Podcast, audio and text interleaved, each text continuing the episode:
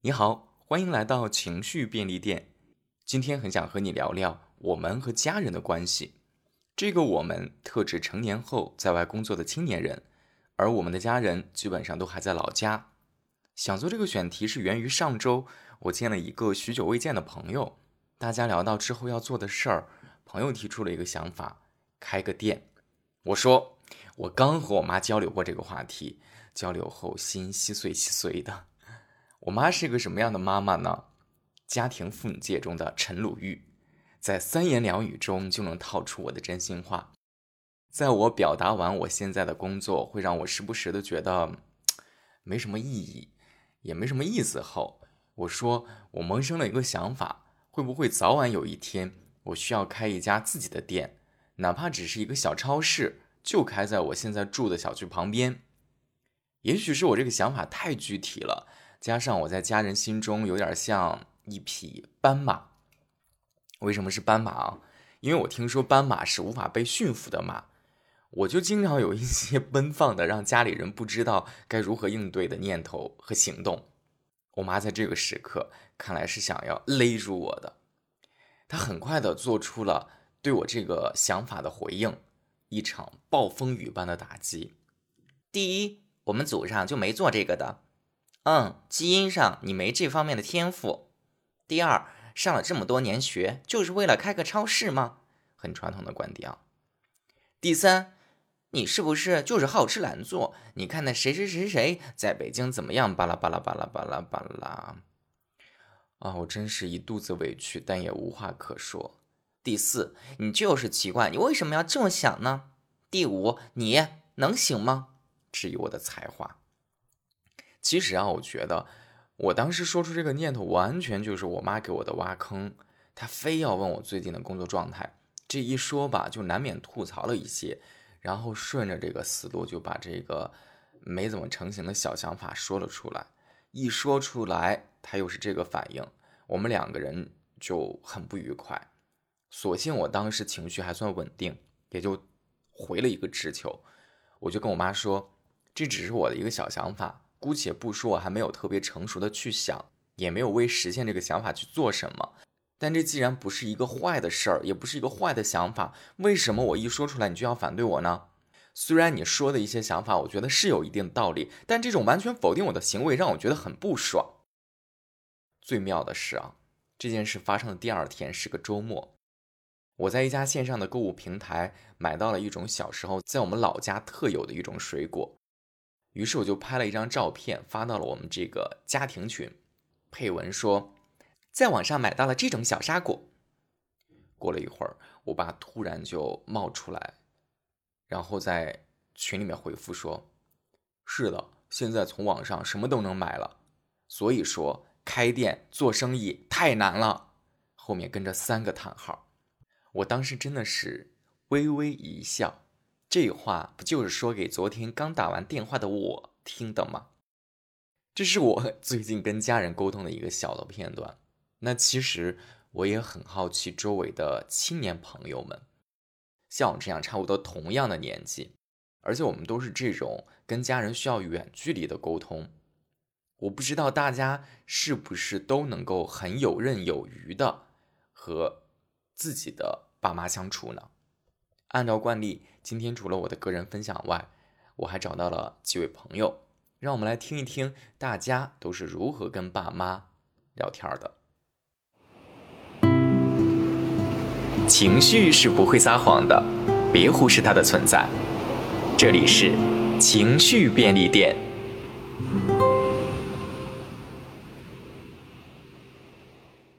我叫 Kim。今年三十一岁，现在在北京工作，但我的老家在大连。我的父母现在还在大连生活，和我分隔两地。呃，我的工作很忙，基本每年重大的节假日才会回家一次。于是我妈就特别委屈，因为我毕业那年，我妈强力阻止我去北京。我当时跟她保证说：“你放我去北京，我保证一个月回来一次看你。”我妈当时一边哭一边答应放我走。但没想到，从此以后只能在逢年过节才能看到我了。平时见不到面的日子里，我们是用微信联系的，周中发微信，周末视频。我很少，或者说几乎不会主动找我妈。因为我妈每天看到啥发生啥都会跟我说。有次我正在床上躺着玩手机，收到一篇我妈发我的微信文章，标题是“每天宅在家，活该你单身”。我爸倒是不太常找我，可能因为男性的这个偶像包袱比较重，觉得自己要盯住。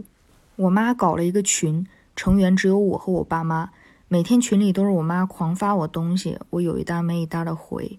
我爸暗中观察，还会偷我的表情包。每周我和我妈视频的时间一般只能维持十分钟，因为实在没得说，我也不想长篇累牍、事无巨细地告诉他们我这一周发生了什么。就有的时候会好的提一嘴，让他们知道我过得不错，然后让他们放心。但是坏的我就完全不会说了，因为我不想让他们担心。但我妈会抓紧我跟她视频的这十来分钟的时间，疯狂的把她一周的所思所想灌到我的这个脑子里。比如说，她会经常说。家里用煤气一定要常开窗，可别中毒。然后你的冰箱一定要常清理，别买一堆东西搁在里边。最好要买收纳盒，把菜和食材收拾好装进去放冰箱里。就反正就是诸如此类的一些生活小撇步。但我妈也经常向我散播她的焦虑，比如说我妈觉得我太累，居无定所之类的。每次她说到这儿的时候，我都会打岔或者转移话题，我妈就被我带跑偏聊别的去了。我妈还有很多迷惑操作，比如她会根据我的微信运动步数来判断我的一天过得怎么样。她基本摸清了我去公司大概要走多少步，所以如果我哪天微信的运动步数超过那个数了，我妈就会假装不经意的问我：“今天去哪了呀？可没少走，别累坏膝盖了呀。”如果那哪天步数少或者是零步，我妈就会着急的直接给我打电话，问我是不是病了，卧床不起。要不怎么会一步都不走呢？我有次被她说生气了，就说我要关掉这个微信运动步数，不想被她监控。结果我妈又开始哭，说我离她那么远，居然连这点小细节都不愿意跟他分享，一定是他做的不好，不配做我妈妈之类的。然后又挂断了电话，我只好继续开着微信运动，以此和我妈分享我生活的每一步。我妈经常半夜三四点起床上厕所，然后就会顺便看一眼我的微信运动步数，然后她就会敏锐的发现，哦，我又熬夜了。然后每到这个时候，我妈就会特别生气，给我发微信，就是觉得我的健康遭到了资本主义的侵蚀，熬夜就是在要我的命。所以我只好在熬夜的时候，一过了晚上十二点就停用微信运动，让步数保持在零，不让我妈发现。然后等第二天上午睡醒了再打开我的微信运动，结果有次我熬夜完，第二天出去玩，暴走了一天，走到晚上七点多才想起来我这一天还没开微信运动呢，于是我就赶紧打开了。我前脚打开，我妈后脚就给我发微信说：“宝宝，你在飞吗？怎么几分钟里一下子走了一万多步？”最近一次我和我妈聊天，是我最近要搬家，我妈知道了就特别开心，跟我说她要和我爸来北京帮我搬家。我就觉得我就都三十一了，还要我爸妈来给我搬家，就是就没什么必要，所以我就很坚决的拒绝了。但可能因为我的态度太坚决，就伤害到我妈了。我妈就开始跟我吵，吵着吵着就哭起来，就说觉得跟我距离好远啊，觉得我不需要他们啦之类的，就好像偶像剧一样的对话。然后之后就特别气愤的挂断了我的电话。我妈前脚挂断我电话。我爸后脚就给我发微信，告诉我说我妈哭累了就睡着了，让我别往心里去。但是呢，我爸跟我说说，还是要我给我妈一个台阶下的。他建议我在我们三个人的这个微信群里，假装心无芥蒂的发一个晚安，让我妈明早起来看着也高兴。于是我就顺着我爸的意思在群里发了个晚安。我爸还在群里秒回了我一个他从我这儿偷来的表情包，然后也跟我说晚安。第二天早上起来之后，果然我妈就恢复好心情了。就宛如昨天晚上什么都没发生，然后继续磨我，要来给我搬家。我觉得我现在跟我爸沟通是完全没问题的，我爸非常向着我，然后也能好好沟通，很愿意听我说话，也很愿意向我倾诉一些他的东西。但是我跟我妈沟通就有一点难，因为我妈太容易情绪化了，尤其是说到一些困扰她的关于我的问题，比如说工作，她觉得我太累，就一直想让我换个稳定的工作。或者比如说结婚，还有比如说是我妈就一直试图说服我离开北京回大连，但我觉得我妈的这几个困惑都跟一个实情有关，就是她可能不是特别了解我，我到底是个什么样的人。我妈好像有误会。我上学的时候，我妈一直以为我特别文静，直到初中的时候，各科老师跟我妈告状，说我各种违纪。所以如果说就是问我我最想跟我妈沟通的话题的话，我想一定就是我想告诉她我到底是个什么样的人。但是我我觉得我妈未必想听。就是我觉得和父母经常性的沟通还是很有必要的，起码能让他们放心。前提是如果他们关心就是我这些琐事儿的话，比如说我身边就有个同学，他妈不大爱找他，所以我这同学就经常主动找他妈聊天儿。直到有一天他妈受不了，就很委婉的跟我这同学说：“说你可以给我一点私人空间，不要老找我吗？我也要过我自己的生活。”就是我其实还挺羡慕这个我同学的妈妈的。就是我觉得父母和子女之间就是应该相互关心，但是又可以保持一定的距离，因为只要两个人近距离长期接触，就一定会有彼此讨厌彼此的点，不管是什么关系，父母和子女也一样。就其实父母和子女只是因为血缘，然后被迫强行的绑定在一起而已。但如果说真正能让两方愿意彼此靠近、长时间接触的，其实还是相处时的这种就是很快乐的感觉。所以有时我也会想，如果我父母不是我父母，只是一个普通的我认识的人，我还会愿意和他们做朋友吗？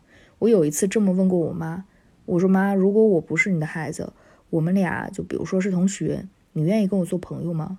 我妈就非常坚决的说说不愿意，因为你不听我的话。然后我当时听完，我就觉得好吧，这个假设在我妈这儿就根本不成立。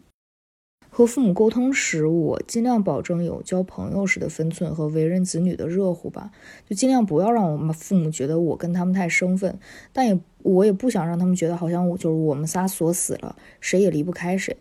我经常跟他们说，就是大家都要好好过好自己的生活，不让彼此操心，这样才能都过得好，不然就整天互相操心彼此，那就也太累了。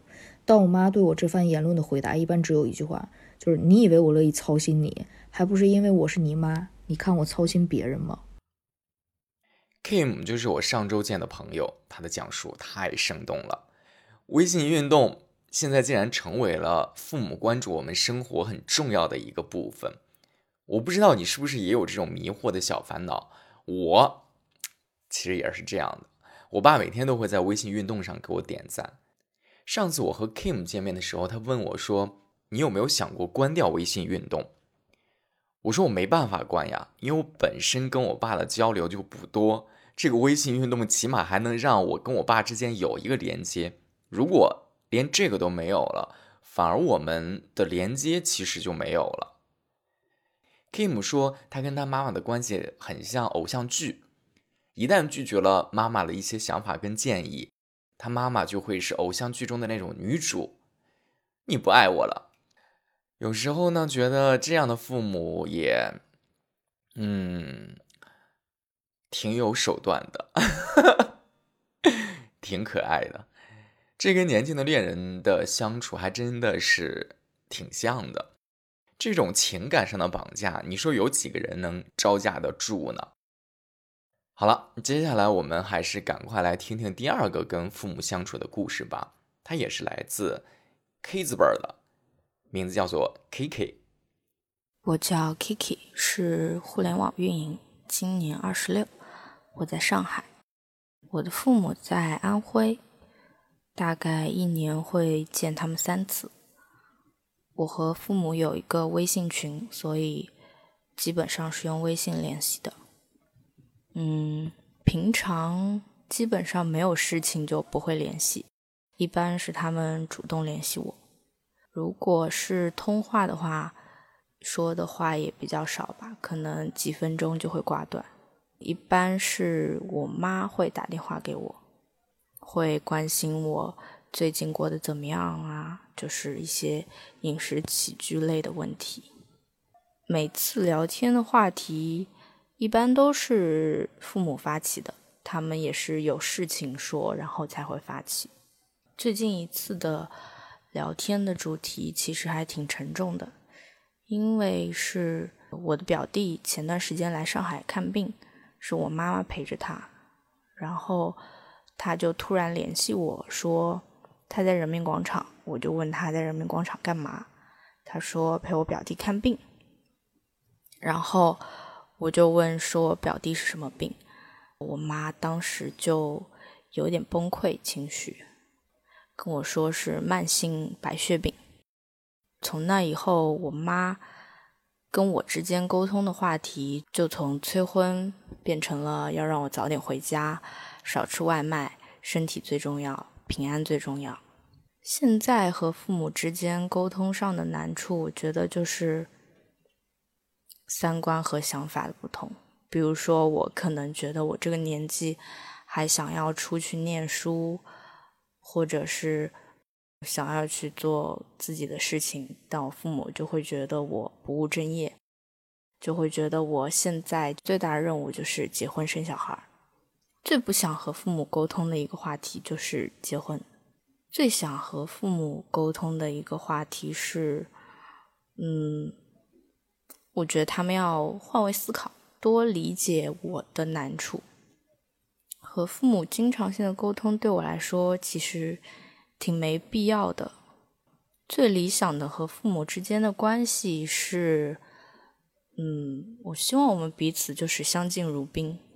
就是我觉得孩子在上大学之后，就一旦离开家，就是家就是他一个再也回不去的地方。就即使是回去了，跟父母也不可能。再回到小时候的那种一家人生活在一起的感受，因为毕竟所处的环境都不同了。其实我觉得我每次回家都像在做客一样，就也挺好的。大家互相尊重，保持距离。最理想的沟通频率，我是希望可能一年也不要有太多次吧，因为一般父母主动联系我，或者是我主动联系父母，都是。可能家里出了一些事情，所以还是觉得就平平安安的相安无事最好，没事不要联系。和父母沟通时，我的原则是阴奉阳违，就可能他们当面说的，我就不会去顶撞他们。以前可能会，现在可能就是会敷衍他们，然后再去做我自己的一套。今天要和我们分享的第三位听众是 J J，哎，今天的这个听众名字怎么都是英文一套啊？英文三件套。在录这期选题之前呢，我是在节目的公众号“情绪便利店 FM” 中发了一个主题的声音投稿征集。J J 就是在看到这个文章之后联络到我的，说想参与投稿。我们先来听一下他的故事吧。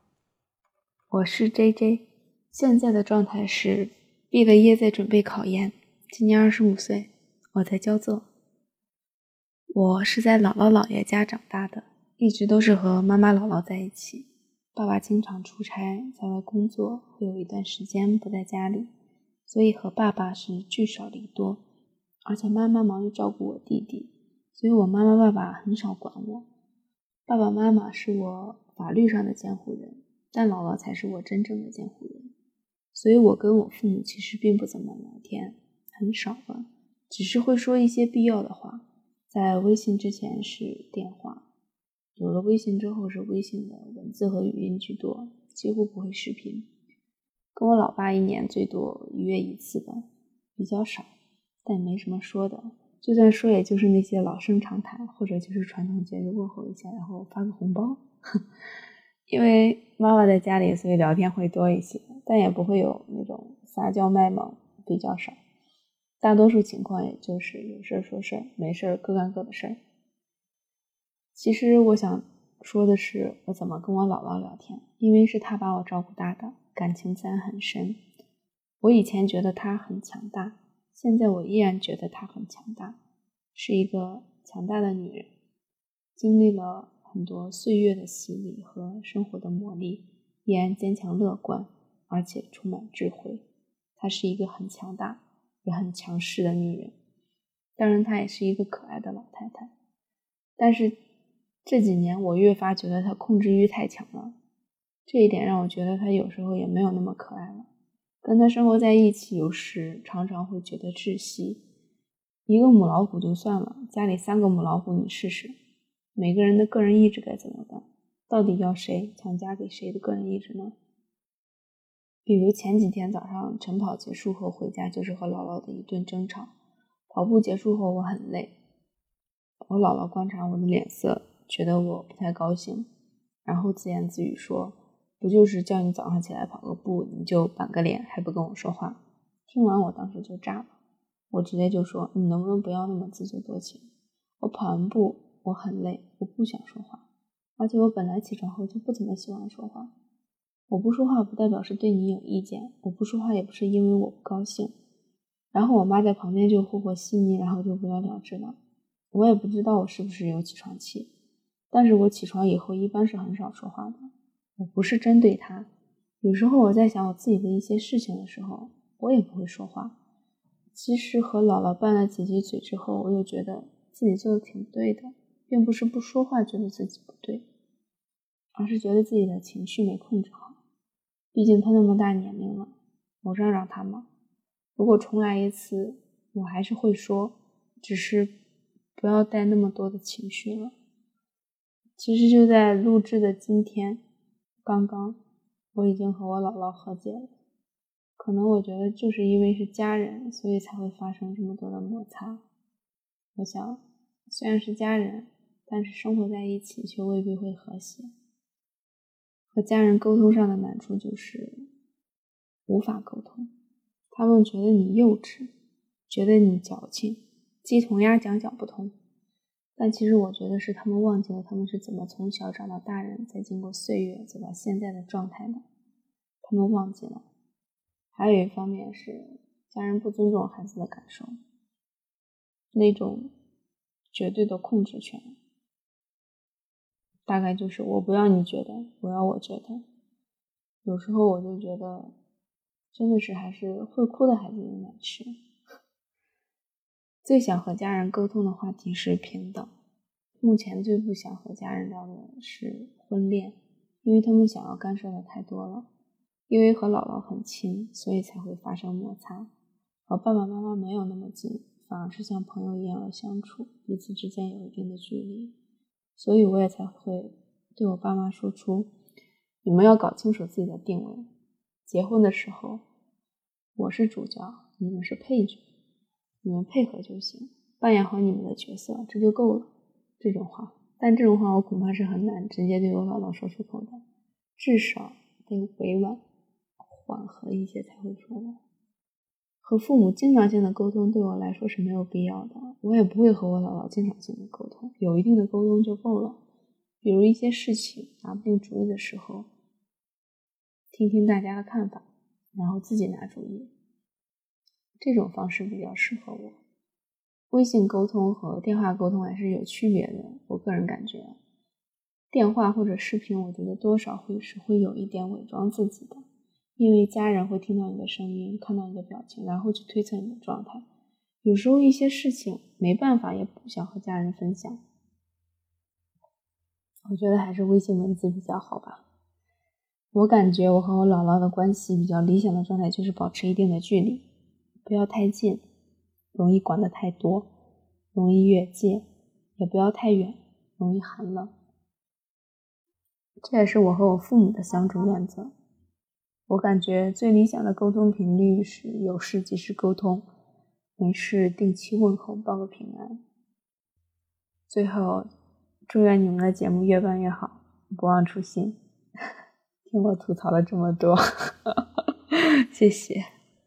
每个人跟父母的相处方式肯定都是不同的，有疏于沟通的类型，也就会有高频沟通的类型。其实我倒觉得这里面其实没有什么绝对的好坏之分，也不太想去做什么倡导，呃，什么类似于我们跟父母相隔万里。我们跟父母这一生当中，彼此陪伴的时间本来就非常少了，画一个倒计时的牌儿，我们要珍惜跟每一次父母的相处，或者说反过来说，十八岁成人之后，我们跟父母之间其实就是应该要彼此独立的，呃，我们每一个个体本来就应该是独立的，嗯，我觉得都各有各的道理吧，每一个人的性格不同，每一个人。家庭的环境不同，所以可能每一个人跟父母的相处方式本来也就是不同的。